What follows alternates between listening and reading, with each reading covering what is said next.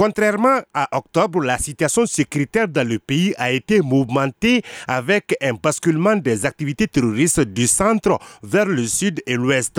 L'information émane de la direction des informations et des relations publiques de l'armée qui ajoute que les opérations aériennes se sont accrues en novembre. Les précisions du colonel Suleiman Dambélé, directeur de la DIRPA. En termes de neutralisation des terroristes, nous avons pour le mois de novembre 62 contre 133 pour le mois dernier. Nous n'avons pas eu d'interpellation le mois de novembre contre 122. On a récupéré 9 motos ce mois contre 60.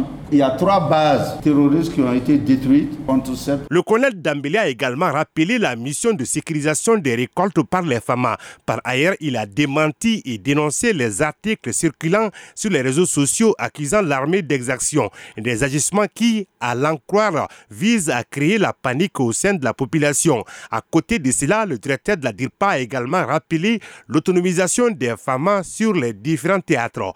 Colonel Sulman Dambili. Aujourd'hui, les FAMA peuvent mener des actions aéroportées, des actions aéroterrestres en autonome. Et ce qui n'était pas évident il y a six mois, il y a sept mois, il y a deux ans, il y a une année. Mais aujourd'hui, les FAMA font toutes les opérations en autonome. Courant novembre 2022, l'armée a effectué 153 sorties aériennes contre 149 au mois d'octobre dernier. Seydou Traoré pour Mikado FM.